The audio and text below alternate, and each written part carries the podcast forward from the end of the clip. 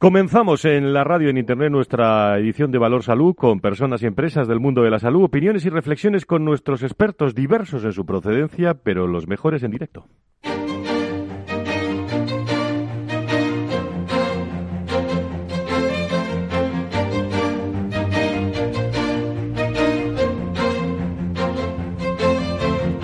Valor Salud es un espacio de actualidad de la salud con todos sus protagonistas, personas y empresas. Con Francisco García Cabello.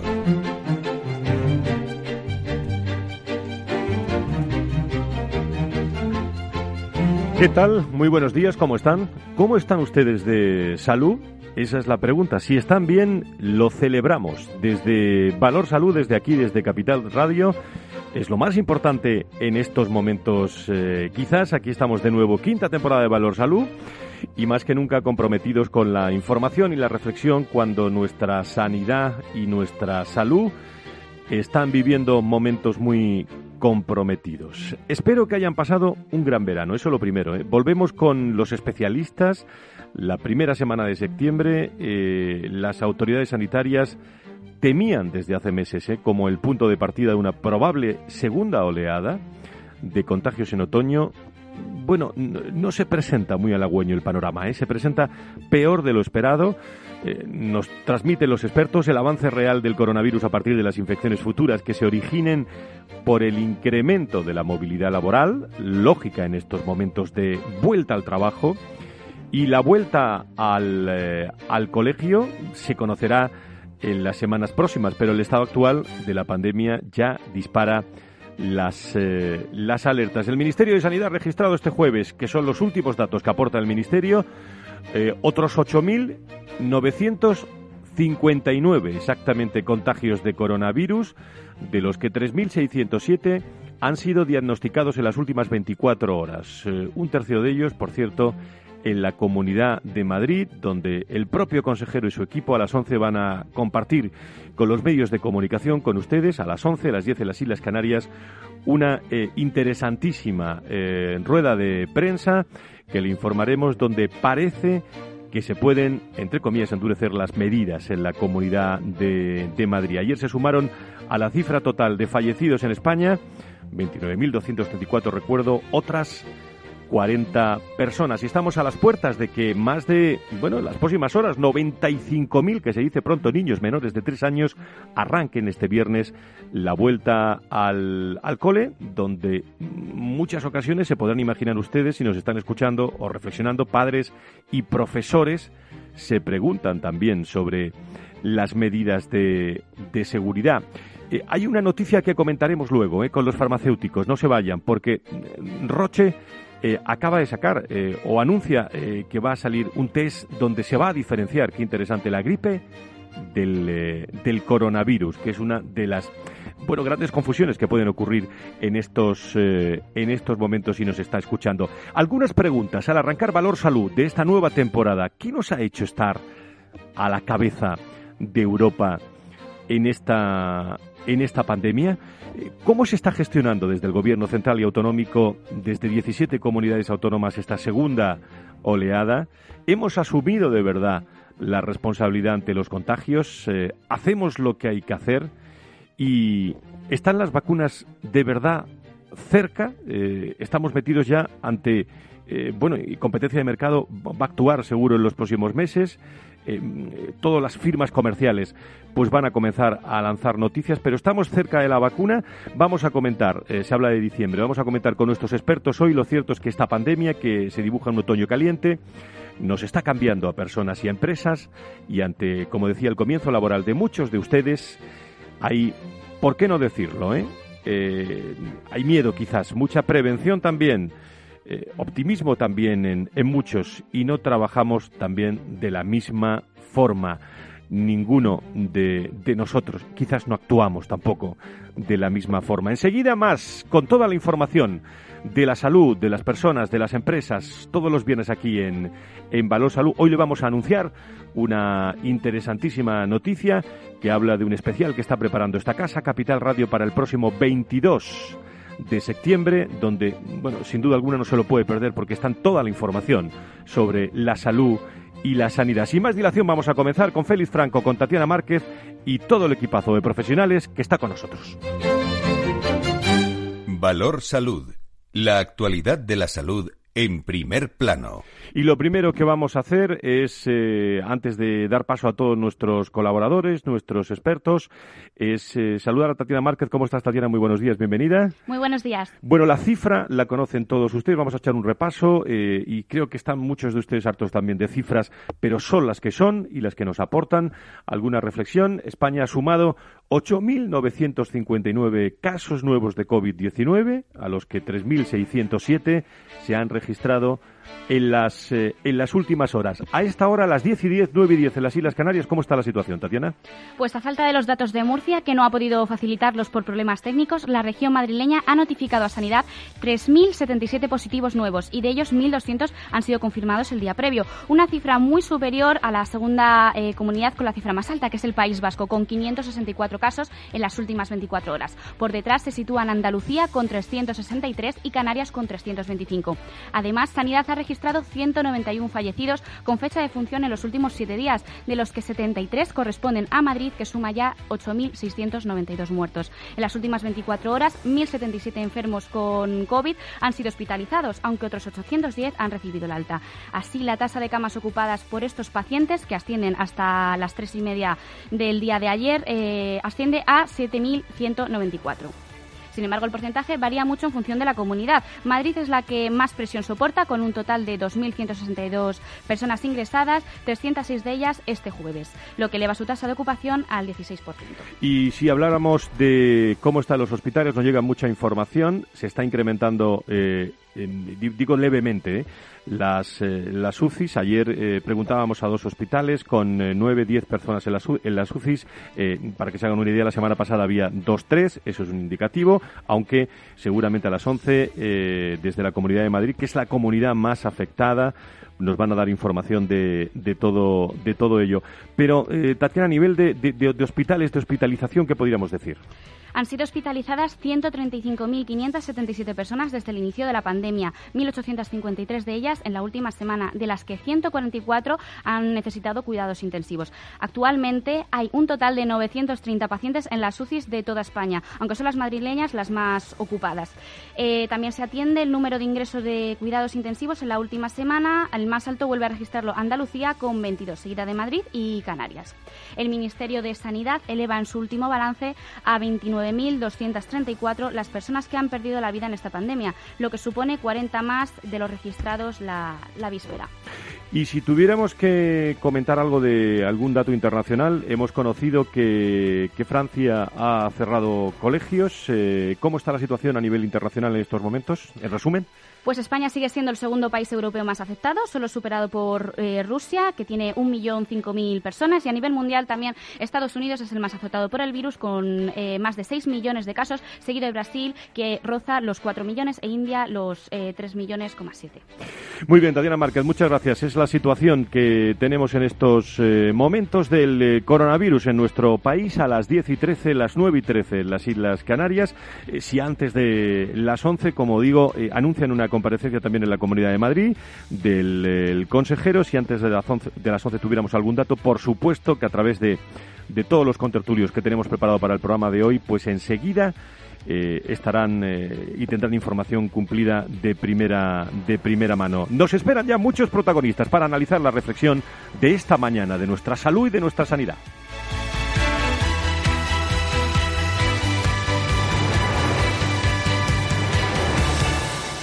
Valor Salud es un espacio de actualidad de la salud con todos sus protagonistas, personas y empresas. Con Francisco García Cabello. Quiero saludar a esta hora de la mañana eh, y van a pasar por aquí todos los contertulios habituales de este programa. A Marta Villanueva, directora general del IDIS, eh, que saludo pues con muchas ganas de, de, volverla, de volverla a incorporar a este programa. Doña Marta, encantado de saludarla. Muy buenos días. Muy buenos días, Fran, ¿cómo estás? Bueno, Encantada de estar otra vez de vuelta. Qué alegría, ¿no? Pues sí, sí, es, fantástico. Volver al, a, este, a este nuevo curso, a esta nueva vida, pues es, es fantástico. Eh, mm, Marta, en primer lugar, todo el, equipo, por no decir equipazo de, de IRIS, de, de todas las empresas, ¿todo bien de salud todos? Sí, no, no hemos tenido constancia ni conocimiento de ninguna cuestión que en salud nos haya afectado. Estamos, estamos todos bien y las familias también, o sea que muy satisfechos. Desde el IDIS, ¿qué situación eh, veis del momento que estamos viviendo, de los rebrotes, del eh, peligro del colapso también del sistema sanitario? ¿Experiencia mm, habéis tenido en, en, la última, en la última ola? Bueno, desde marzo prácticamente. Bueno, yo creo que lo que lo que tenemos que interiorizar y, y, plantear son las lecciones aprendidas. Es importante que se reconozca a nivel social el esfuerzo realizado por el sector privado en, en toda su extensión, con todo lo que hemos trabajado en la, en la presión asistencial que hemos tenido en marzo. Evidentemente estamos viviendo nuevos brotes que, bueno, pues tenemos la confianza de que no se produzcan catástrofes como la vivida en, en marzo y abril. Pero esta crisis yo creo que, Frank, nos ha dado la oportunidad de mostrar que, que hay que olvidar la demagogia y los populismos para trabajar de manera conjunta. Eh, yo creo que es imprescindible, atendiendo al número de contagios, al número de hospitalizados, que hay que establecer las sinergias necesarias desde la cooperación en la solución de, de este grave problema de salud pública y utilizar todos los recursos que, tenemos disponibles en el Sistema Nacional de Salud para minimizar el impacto de esta propagación del virus y, evidentemente, salvar vidas. Si nos centramos en aunar y establecer sinergias de manera coordinada entre las autoridades y los expertos encargados de esta coordinación, pues realmente nos podremos enfrentar a una situación que bueno pues que aparentemente pues pues ya conocemos un poquito más al virus eh, ya hay mm, bastantes soluciones en cuanto a los tratamientos estamos ahí abordando la posibilidad de, esta vacuna que parece que se acerca que están hablando de que a finales de año o principios del siguiente pues podremos tener, tener alguna solución. Y ya tenemos un bagaje todos tenemos una experiencia y todos nos hemos tenido que, adaptar desde la responsabilidad individual a una a una nueva forma de vivir dentro de la normalidad. Y como realmente esto se va a quedar con nosotros unos cuantos meses, pues evidentemente para mí es clave y para Iris también no cometer los mismos errores que se produjeron al inicio de la crisis en la que muchos centros hospitalarios pues, pues sufrieron una presión asistencial sin precedentes y se vieron obligados bueno pues, pues, pues a mantener eh, sus instalaciones eh, bueno, pues en, condiciones, pues la verdad, bastante desbordantes, ¿no? Y sobre todo pensar en los profesionales, ¿no? Atender a los profesionales a que están muy cansados, todos los médicos y profesionales están muy, muy cansados física y emocionalmente. Por favor, la previsión, el cuidado, la atención, la protección y, y que se articule eh, por favor, un, protocolo de colaboración público-privada con el objeto de mejorar la capacidad de reacción de todo el Sistema Nacional de Salud frente al COVID. Intento trasladar un mensaje, eh, si puede ser, eh, optimista, que también es responsabilidad dentro de la realidad que, tenemos. desde marzo, y, y, aquí venimos hablando al minuto de, de, todo lo que está ocurriendo, tú has señalado muy bien, tenemos mucha, mucha experiencia, evidentemente hay un cansancio. Eh, físico, emocional de nuestra salud, de nuestra, de nuestra salida, dentro mm. de, bueno, de cómo se han comportado y la profesionalidad que, tienen. Pero hemos tenido, como dices, muchas experiencias. Recuerdo a nuestros oyentes, mando único, eh, la sanidad privada al servicio también del, del Ministerio. Con todo lo que hemos aprendido, ¿qué es lo que no pudiera volver a ocurrir, Marta? Bueno, lo que no pudiera volver a ocurrir es que, que los equipos de protección eh, no existieran para los profesionales, que nos sintiéramos desbordados en la capacidad de camas UCI para entender o para atender a, los, a las personas o a los pacientes pues de patologías más severas, eh, no tener una infraestructura preparada, no estar preparados en la colaboración privada pública y tener que aludir a soluciones improvisadas eh, no hacer test, pues evidentemente ahora las capacidades de test y de diagnóstico están disparando los contagios, pero evidentemente se hacen cantidad de test exponenciales. Vamos a ver si, si llega en, en las próximas semanas un test rápido que nos permita una diagnosis eh, rápida de la situación COVID, porque, porque Fran, no olvidemos que, tenemos por delante la vuelta al cole, que, ya se ha producido en parte y que se va a producir durante la semana que viene. Entonces, bueno, hay que estar eh, eh, la experiencia nos dice que hay que estar preparados para minimizar el impacto bueno, pues de, ciertas situaciones punta que se pueden producir con la vuelta al cole. Evidentemente los niños pues tienen, tienen mocos, tienen fiebre, tienen catarros y no todo tiene por qué ser una patología COVID, ¿no? Entonces yo creo que la llegada de los test rápido y la responsabilidad también de los padres y que interioricemos que no todo van a ser urgencias, ¿no? Para no desbordar los centros sanitarios y bueno, pues, pues, pues, pues, pues, que nos quitemos el miedo, yo creo, pero que mantengamos muy, muy, muy arraigada la prudencia y la responsabilidad, porque, porque prevenir nuevos contagios bueno, pues, pues evidentemente es, es, es, una prioridad, pero tenemos que tener preparadas, la experiencia nos dice que tenemos que tener preparadas las estructuras, las estrategias y las infraestructuras en los grupos hospitalarios para, bueno, pues, pues, pues para que venga lo que tenga que venir, pero esperamos y confiamos que lo que ha venido no vuelva a venir, porque ya tenemos una experiencia que no vamos a olvidar. Marta, eh, déjeme que, déjame que salude a, un gran profesional como es Luis de Aro, eh, editor de Isanidad. Que, querido Luis, ¿cómo estás? Muy buenos días, bienvenido buenos días, buenos días a todos, especialmente Fran, Marta, a todos nuestros amigos. Buenos días, un gusto hablar con vosotros. Bueno, además de que te puedas incorporar a esta primera reflexión, ¿cómo lo ves en, unos segundos, antes de que si quieres preguntarle algo a Marta? ¿Cómo, ves la situación, eh, Luis? Puedo hacer una reflexión que nos sirve de pregunta para Marta, ¿no? Es verdad que eh, esta segunda ola está llegando, eh, ha llegado en muchos sitios, nos ha cogido en mantillas, no sabemos muy bien si estamos suficientemente bien preparados, ¿no? Como españoles que somos, hemos querido disfrutar de un verano en algunas ocasiones sin, sin hacer los deberes para, para este mes de septiembre. Y, y, esta es mi pregunta para Marta, ¿no? Es decir, la, sanidad privada sí se ha preparado para esta segunda ola en, en, todas las cosas que hay, ¿no? En material de protección, en procesos, en acuerdos. Eh, ¿Está preparada la sanidad privada para asumir este papel tan fundamental que, tiene en esta, en esta crisis que estamos viviendo, que como decía Marta, jamás vamos a olvidar. Marta. Saludarte, Luis. Pues sin duda, la sanidad privada lleva preparándose desde el comienzo, incluso antes de que se produjera el estado de alarma, se puso a disposición del Estado y ya está preparada. Yo creo que los protocolos los hemos interiorizado y los hemos registrado. Eh, yo creo que está preparada en estocaje de, protección individual para sanitarios, está preparada en adquisición de camas y de material respiratorio para poner a disposición del Sistema Nacional de Salud está preparada en protocolos oh, de fármacos para tratamientos y se está abasteciendo eh, eh, de los test si puede ser los rápido que, van a llegar en las próximas semanas sin duda. Yo creo que además las plantillas ampliadas las están estructurando, bueno, pues para ver eh, qué es lo que viene, ¿no? Ahora mismo yo creo que ya hay visión y ya hay estrategia. Hay estrategia a que eh, tenemos una prisión asistencial que en este momento en la privada pues es, prácticamente la habitual. Puede llegar un siguiente pico, pues evidentemente tenemos la gripe estacional, tenemos la vuelta al core de los niños y la sanidad privada se está preparando perfectamente para lo que llegue, pero sobre todo interiorizando muy bien a nivel de protocolos y de procedimiento las lecciones aprendidas.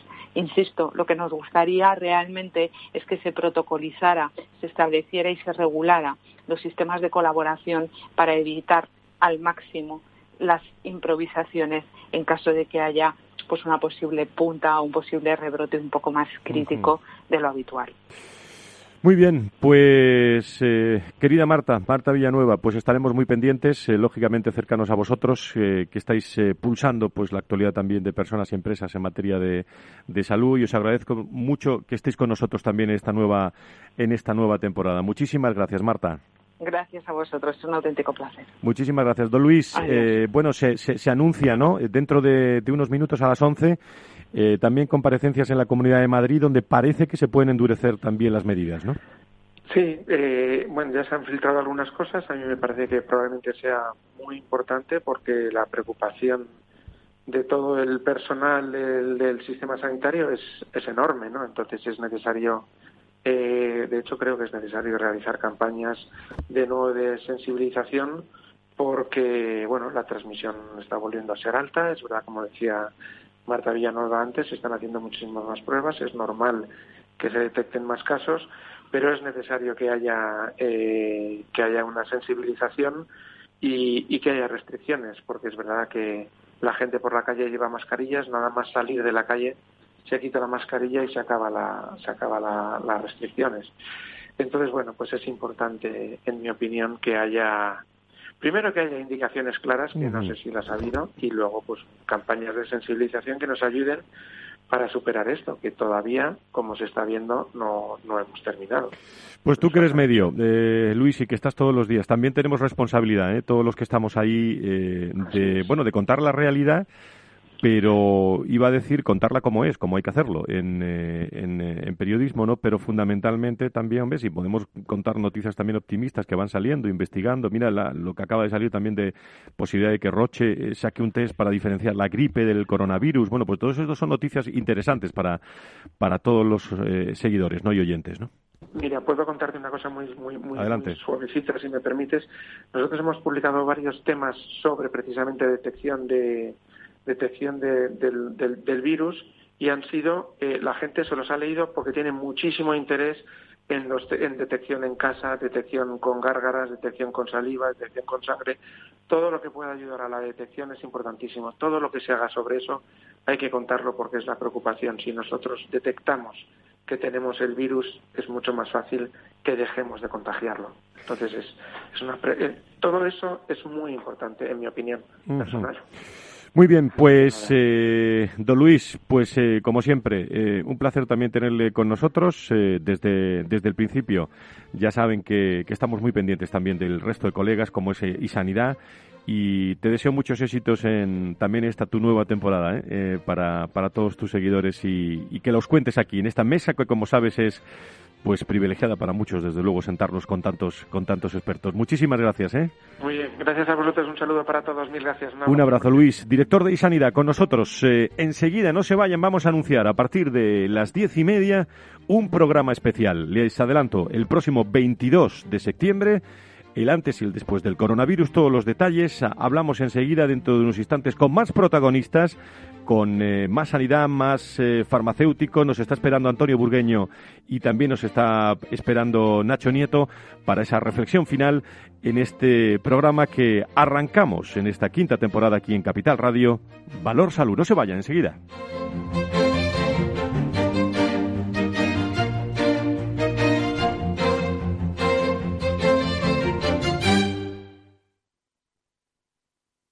Si tus prospectos comerciales te resultan perfectos desconocidos, ahora puedes conseguir toda la información necesaria para que tus decisiones no impliquen riesgos para tu empresa. Informe es la empresa líder en información comercial, financiera, sectorial y de marketing, con acceso online a más de 350 millones de empresas en todo el mundo. Infórmate en el 902 176 076. Informa.es. Business by Data. En Renta 4 Banco lo tenemos claro. Este verano nos quedamos en España. Quédate con nosotros y consigue un 20% de ahorro en comisiones sobre las aportaciones que realices a nuestros fondos de inversión. Accede a los mayores mercados del mundo siempre desde España. Este año más que nunca. Gracias por invertir en lo nuestro. Consulta las bases en r4.com o infórmate en cualquiera de nuestras oficinas. Renta 4 Banco, tu banco especialista en inversión.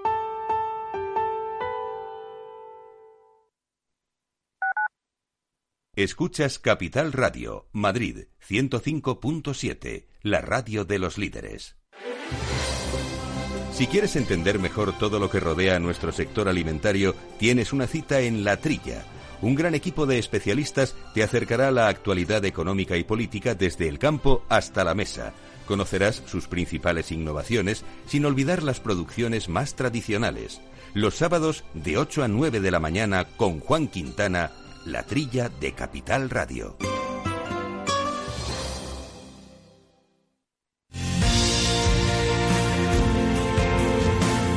Si eres empresario, emprendedor, autónomo, dueño de un negocio, este es tu sitio. Negocios de carne y hueso 360. De lunes a viernes a las 3 y media de la tarde en Capital Radio. Con Mariló Sánchez Fuentes.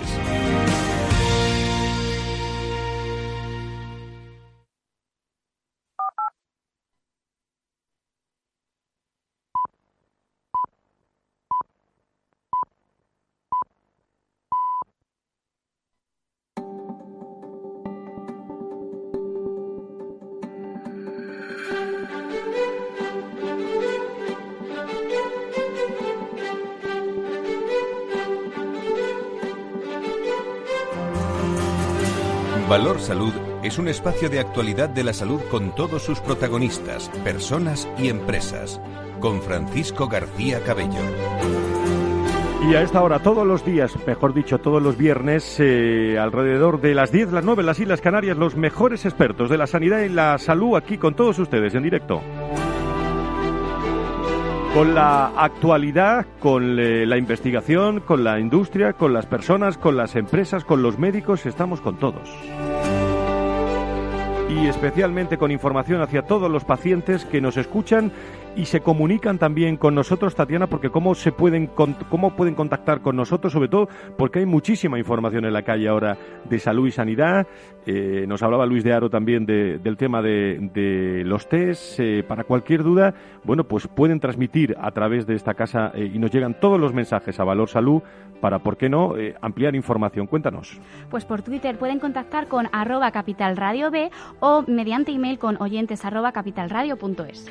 Pues ahí, ahí estamos desde este viernes, quinta temporada de, de Valor Salud. Carlos Luz es presidente de la Sanidad Privada en España, de la patronal, y lo saludo eh, con muchas ganas esta mañana. Don Carlos, encantado de saludarle. Muy buenos días. Hola, ¿qué tal? Buenos días, Fran. Un placer volver con vosotros. Y con mucha salud, me imagino, ¿no? Que es lo más importante en estos momentos, ¿no?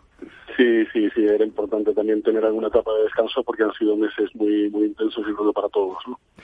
Bueno, la, sanidad privada lo hemos escuchado estos días. Eh, desde ASPE eh, reafirma su total colaboración con las eh, autoridades sanitarias en la lucha frente a la pandemia.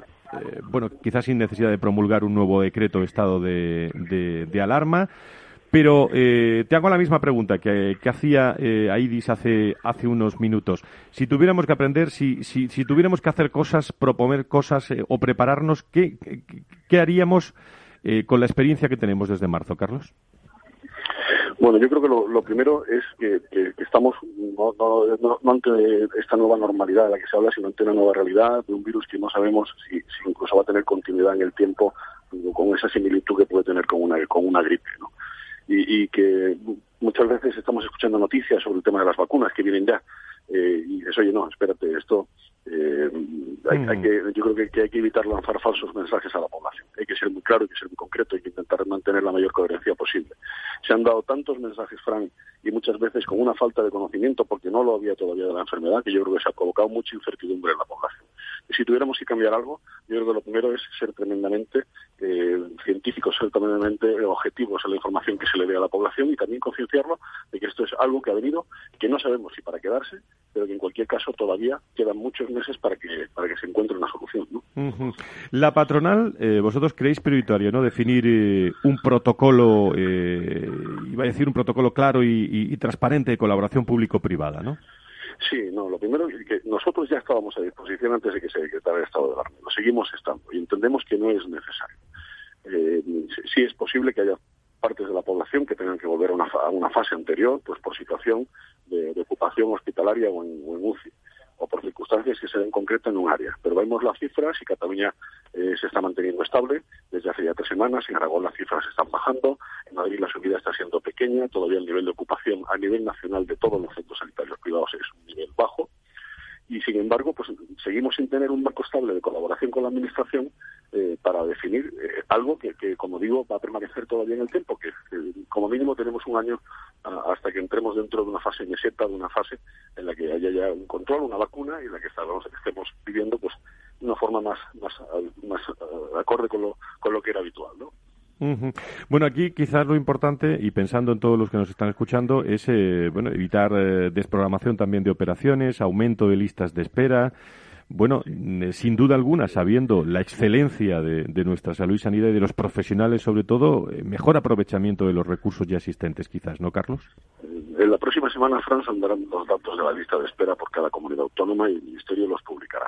Y posiblemente nos encontremos con los peores datos que ha tenido España en su historia. Cada, mes en España se realizan 350.000 intervenciones quirúrgicas y hemos tenido muchos meses en los que no se han realizado porque ha habido confinamiento y donde todavía la actividad en los centros no ha llegado a la normalidad que tenía en años anteriores en el comparativo mensual. la única comunidad autónoma que ha puesto en marcha un plan específico de emergencia para atención a lista de espera ha sido la comunidad andaluza. Y es algo que debería estar replicándose en todo el resto de comunidades autónomas. Eh, ¿Cómo están los recursos, eh, los recursos humanos de la salud y de la sanidad, don Carlos? Porque eh, tengo entendido, corríjame, que tan solo Cataluña ha definido con los hospitales privados el marco retributivo ¿no? para, para el uso de recursos humanos, materiales, empleados. También hay una decena de comunidades autónomas sin precisar también las condiciones de, de relación, ¿no? Sí, no, no, no, hay, una, no hay una relación que yo creo que debería ser establecida por el Ministerio por tener una coherencia y por tener una homogeneidad a nivel territorial, no 17 modelos distintos. Esto lo estamos pidiendo por un sitio. o sea, lo estamos pidiendo por una parte y por la otra tenemos un problema tanto con médicos como con enfermeros. Necesitamos personal. Tenemos una, una falta de, de, personal de enfermería que es abrumante, abrumadora. Necesitamos que, que, se, que se acelere por parte del Ministerio la, la, homologación del personal de enfermería, que hay una lista de espera muy, de, muchísimas personas. Y necesitamos también que durante este eh, durante esta situación de pandemia eh, pues, eh, y por interés público se permita la compatibilidad del personal sanitario en el ámbito público y privado. Eh, mm, una última una última cuestión antes de anunciar a todos nuestros oyentes eh, una iniciativa de, esta casa de este programa. Eh, bueno, estamos viviendo minuto a minuto los los datos. España roza, digo los últimos datos de ayer que dio el Ministerio, 9.000 nuevos casos de coronavirus. Estamos eh, a punto de la vuelta al cole. Bueno, hoy mismo 95.000 niños de menos de tres años ¿no? se incorporan a esa educación infantil. Eh, ¿cómo, ¿Cómo manejar, eh, usted que es experto en todos estos temas, cómo manejar la incertidumbre de la salud, de la sanidad, del día a día, de la incorporación al trabajo de, de los ciudadanos, de los pacientes? Qué difícil es esto, ¿no, don Carlos? Es muy difícil, pero Fran, yo, yo lo diría, yo creo que la incertidumbre la única forma que tenemos de eliminarla es de aquello que decida hacer cada uno de forma personal. Y me explico. Eh, hay mucha preocupación con los padres, con el colegio y con los niños, pero los niños no son el principal problema. El problema es cuando los niños tengan que estar en casa y no se pueda compatibilizar. El problema es cuando los niños empiecen a ir al colegio y no se respete el contacto a la distancia con personas mayores o con personas que pueden ser más débiles ante este, ante este COVID. La incertidumbre es económica, pero si, pero si partimos de esta base que estamos siguiendo, de esta cadena de, de, buen comportamiento individual, al final la economía seguirá. Yo dudo mucho que pasemos a una fase de confinamiento como la que tuvimos en marzo. Pero todo va a depender de la responsabilidad de, cada una de las personas, de nuestro comportamiento y de, y de, mantenernos firmes en, esas distancias y en esas medidas de, seguridad. Muy bien, pues eh, así están las eh, así están las cosas. Don Carlos, aprovecho. Eh, el próximo día 22, puesta en escena en esta casa, en esta mesa de trabajo de, salud y sanidad de todos los viernes, de un programa amplio, pues más de cuatro horas, parte de la mañana, parte de la tarde, estaremos en directo en Capital Radio. COVID-19, un antes y un después del sistema sanitario. Bueno, no va a faltar casi nadie a ese, a ese programa, ¿no, don Carlos? Sí, no, la verdad es que yo creo que primero se, se, va a ver la problemática desde todos los puntos de vista posibles. Lo vamos a ver desde el punto de vista de los pacientes, desde el punto de vista de los profesionales, de las nuevas tecnologías. Vamos a verlo desde el punto de vista de la medicación. Vamos a tener a responsables de la industria farmacéutica que nos van a contar cómo van esos experimentos en España, cuándo podemos esperar que tengamos una vacuna presente. Vamos a tener una mesa que también considero fundamental y es que vamos a tener la opinión de todos los partidos políticos representados en esta mesa que tú bien conoces, que es esta del Estado de la Nación, nosotros llamamos, ¿eh? y es tener pues, esa participación de todos los partidos sobre la situación y sobre el futuro, que siempre es un debate tremendamente interesante. Y la principal yo creo que no para este año, Fran. Vamos a tener presencia y representación de los máximos eh, ejecutivos y dirigentes de todos los ámbitos sanitarios de España. Pues eso va a ser el próximo día 22, ya digo, colaboración público-privada, estado del Sistema Nacional de Salud, el papel de los profesionales sanitarios ante la crisis del COVID-19, la farmacia, el medicamento, como ha dicho Carlos, la industria tecnológica ante los retos del COVID-19, una revolución tecnológica, medicamentos y vacunas. Eh, se lo estamos preparando todo para el día 22. Suena así de esa forma. El 22 de septiembre, especial Valor Salud COVID-19, un antes y un después en el sistema sanitario español. En directo desde las 10 de la mañana hasta las 8 de la tarde, todo lo que debes saber del sector salud en estos momentos claves. Sigue nuestra jornada especial con ASPE, IDIS, Lerna Online, Grupos Recoletas, Vitas, Rivera Salud y muchos más. El 22 de septiembre, especial Valor Salud con Francisco García Cabello y un gran equipo de expertos y colaboradores y con todo el equipazo de Valor Salud, de producción pendiente de todos los detalles y de todas las personas y empresas que se quieran incorporar de aquí al día 22 a este especial eh, COVID-19 donde vamos a analizar ese antes y ese después del sistema sanitario. Don Carlos, no se vaya. Déjeme que salude a Luis de Palacio, presidente de FF. Don Luis, encantado de saludarle. Muy buenos días.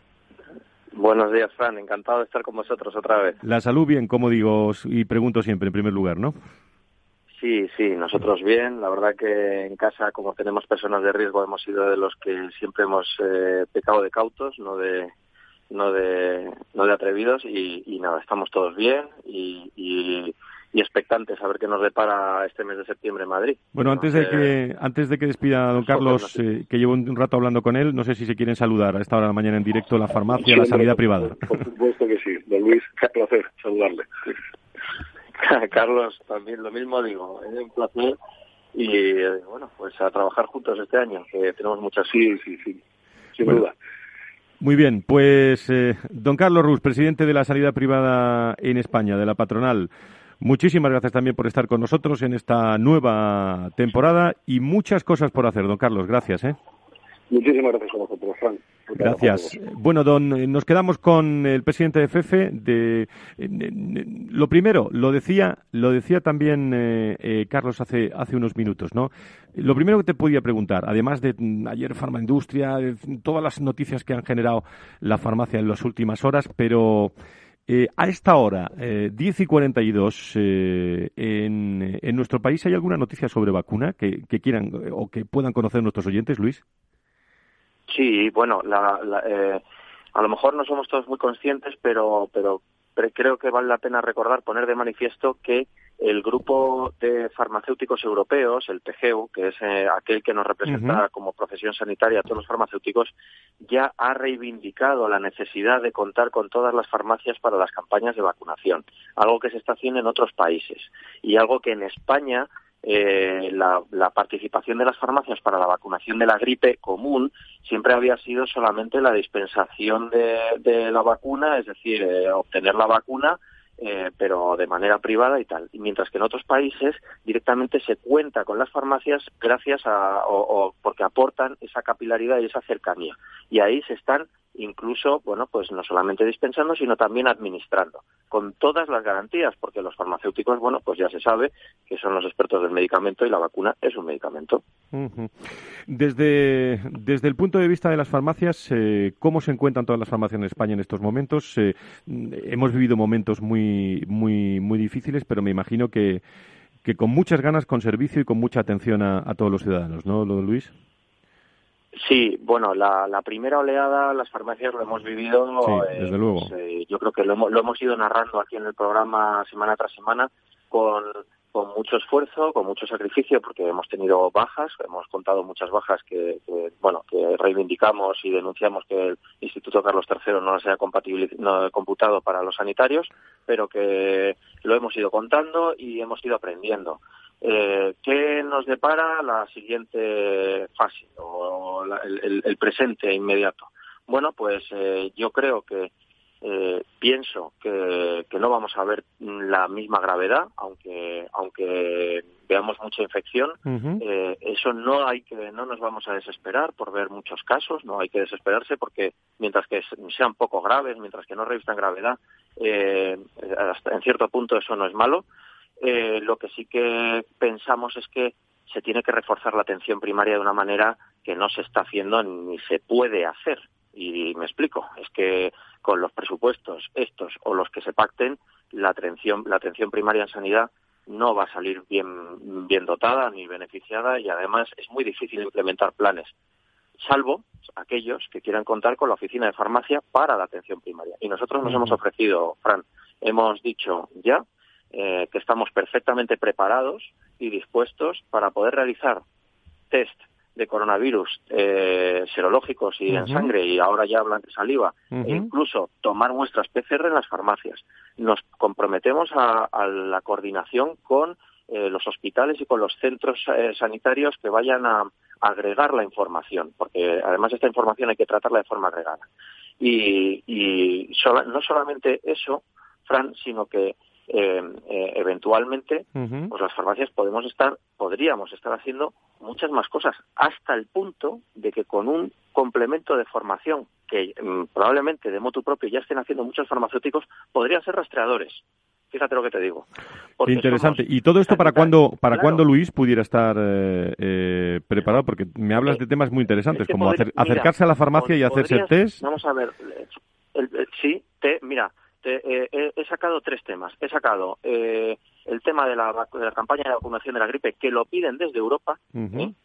que lo pedimos nosotros, pero, pero bueno, es que además mm, me gusta tener el respaldo también de todos los compañeros europeos y de que todos los países europeos ya lo están haciendo.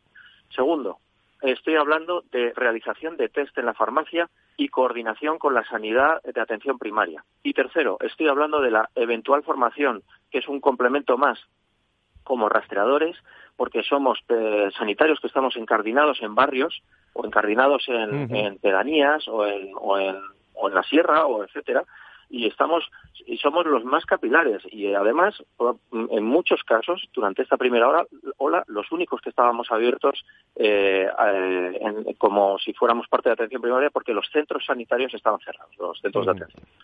Así que Fran y esto para cuándo para cuándo Luis pudiera estar preparado Pues esto se le ha, se le ha pedido al ministro por carta. Ha habido una, eh, se lo ha pedido al ministro por carta. El Consejo General se ha ofrecido de colegio. Nosotros en la patronal de farmacias de España nos hemos ofrecido.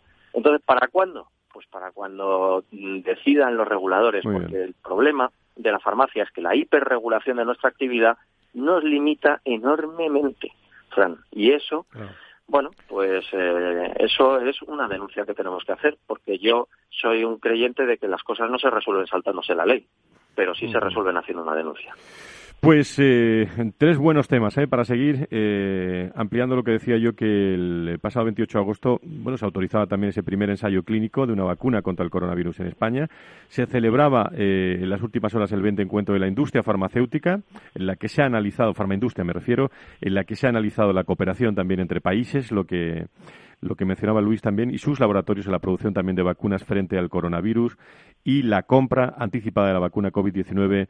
Bueno, pues está organizando poco a poco este, este mercado que va a estar revuelto también en materia de, vacunas. Don Luis, como siempre, que, gracias por estar con nosotros, que estamos muy cerca de, los de las farmacias y los farmacéuticos. ¿eh? Muchísimas gracias, Fran, a todos, a Olor Salud y mucho ánimo y, mucha suerte. Pues muchas gracias. Enseguida abrimos, eh, abrimos nuestra tertulia final, recta final.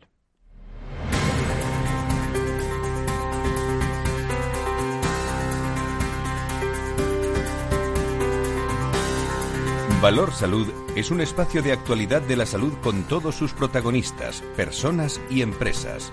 Con Francisco García Cabello.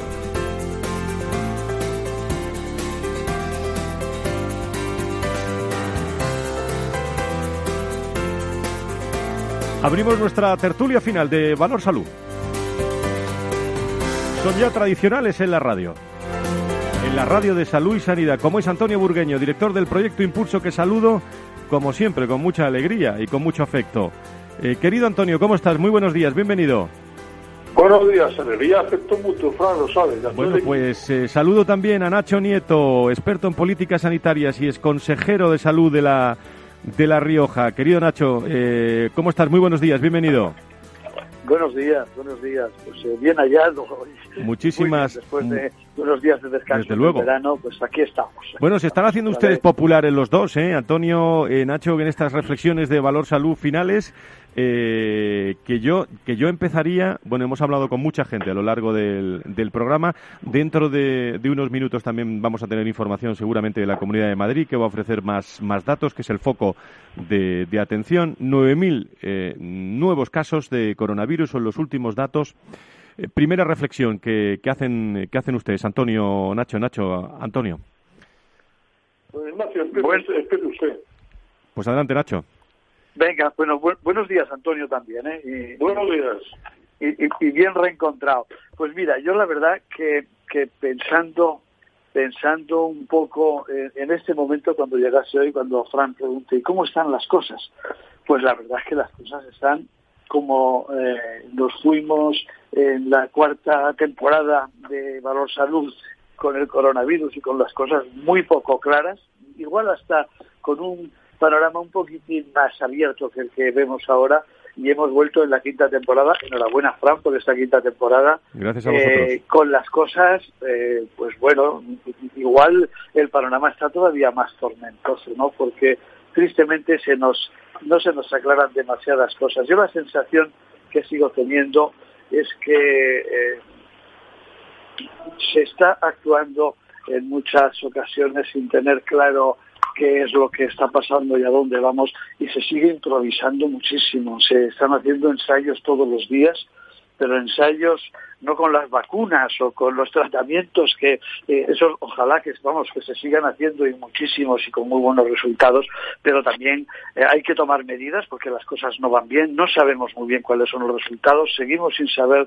la evolución y los mecanismos y eso eh, creo que es eh, creo que es preocupante. El panorama está está negro y yo creo que que empezamos a necesitar en algunos puntos, y cuanto más altos y más generales, más, pues eh, una mayor claridad de, de ideas, transmitiéndolas, pero sobre todo teniéndolas, que yo creo que es lo que un poco eh, nos está faltando en este momento. Todos los días se siguen tomando medidas, eh, se quitan, se ponen, porque hay que adaptarse, y luego aunque esto, pues, eh, en fin, tampoco es que sea muy agradable decirlo, ¿no? Pero hay que concienciar más a la población. Ha sufrido mucho, sigue sufriendo, se está portando en general muy bien, pero también tiene una parte muy importante en su responsabilidad de eh, cuidar mucho la forma de actuar, porque en eso también nos va el futuro. Eh, don Antonio.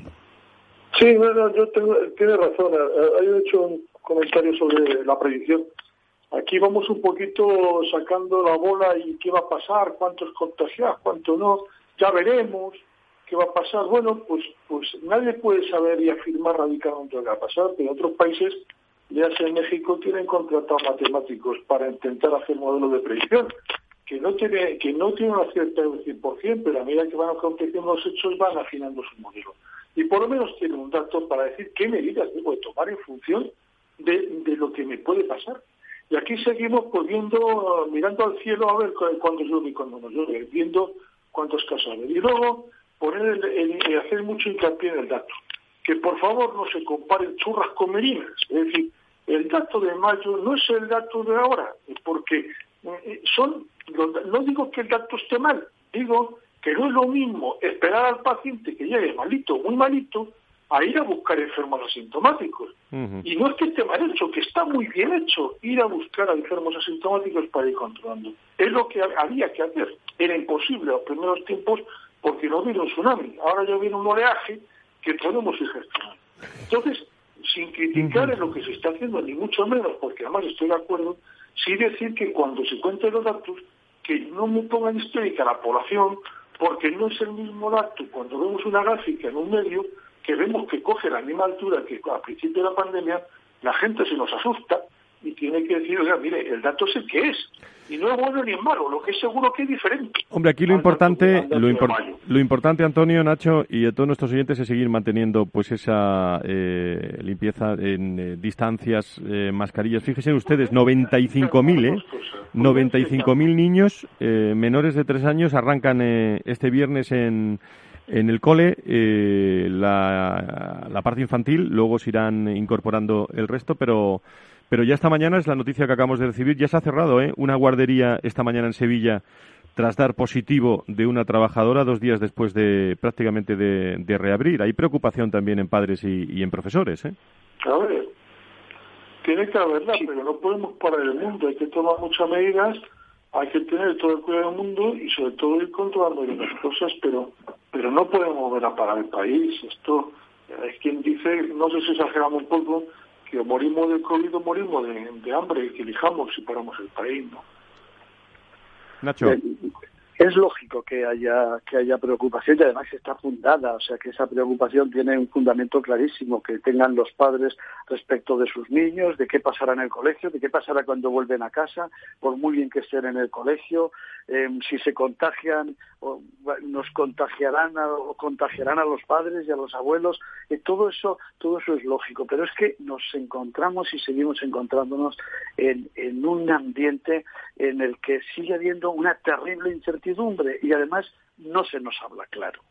Eh, yo no sé, bueno, unas veces es porque no hay datos suficientes para hablar claro y otras porque la interpretación que se hace, y, Antonio decía algo, de los datos que tenemos, a veces tampoco tampoco es la adecuada. Siguen siendo interpretaciones a veces muy interesadas y que por tanto no ayudan ni a focalizar ni a resolver el problema. y a estas alturas eso no debería ser. Es, verdad que no tiene que no tiene fácil solución porque sigue habiendo todavía muchas incógnitas, pero tener una eh, conciencia y un conocimiento claro de cómo está la situación, de lo que está pasando en cada momento, es importante y sería bueno también para que los ciudadanos sean eh, capaces de afrontar de la mejor manera, adecuadamente, con más éxito todavía, la situación a la que nos tenemos que enfrentar todos los días. Bueno, pues eh, aquí me tienen, ¿eh? En el, eh, mensaje muy rápido, sí, rápido. Un minuto, pero muy importante. Menos, menos de un minuto. Más allá del COVID, lo que vi esta semana en el medio de sanidad. Hay, si, si por que igual que en el COVID nos contaran cada enfermo, cada muerto de, de otras enfermedades, viviríamos una histeria colectiva que no habría que la soportar. Claro. Entonces las cosas hay que no quitarle importancia, pero sí dimensionarla adecuadamente. Con su experiencia de los dos, díganme en 30 segundos los dos, con su experiencia, eh, en las próximas semanas vamos a ir viviendo el día a día, eh, que, que, vamos a tener mucha capacidad de, de, de bueno, de aportar información y sobre todo van a salir informaciones que que desconocemos eh, eh, en las próximas horas. ¿Dónde deberíamos de poner el foco? Ciudadanos, eh, políticos, todos. ¿Dónde deberíamos de poner el, foco en estos momentos en nuestra salud y sanidad? Nacho, rápido. Eh, yo creo que la sanidad eh, hay que seguir viéndola globalmente. No solo podemos resolver el COVID y con la, eh, al resolver algunos de esos problemas que hoy está planteando el COVID en primaria, en los hospitales, en la prevención, en los rastreadores, que no hemos hablado y la semana que viene hablamos de ellos, todas esas cuestiones, pero pensando en el futuro y viéndola globalmente. El COVID es muy importante, pero todo no es COVID. Diez segundos, Antonio. Completamente de acuerdo, el COVID no es COVID, el COVID viene para quedarse, hay muchos enfermos de COVID que ya han pasado la, la clase más grave, que siguen siendo, y es una enfermedad. Tratémoslo, pongamos eso concentrado como una patología más, con las prudencias y prevenciones que tiene la demás Pues Antonio Burgaño, Nacho Nieto, gracias por estar con nosotros una nueva temporada. Les espero el próximo viernes, todos los viernes aquí en Valor Salud. Muchas gracias, ¿eh? Gracias a ustedes. Una, una, y acabamos siempre con tonos musicales también, este valor salud. Hombre, un tono de esperanza también. Vamos a saltar un poco, mira. Gracias a Félix Franco, a Tatiana Márquez, a todo el equipo de colaboradores de Valor Salud. Les espero eh, preparándose especial salud para el 22 todos los viernes aquí las 10 de las 9 en las Islas Canarias. Estamos muy pendientes de su salud, que es lo más importante. Gracias a Dios. Valor Salud. La actualidad de la salud en primer plano todas las semanas con sus personas y empresas. En Capital Radio, con Francisco García Cabello.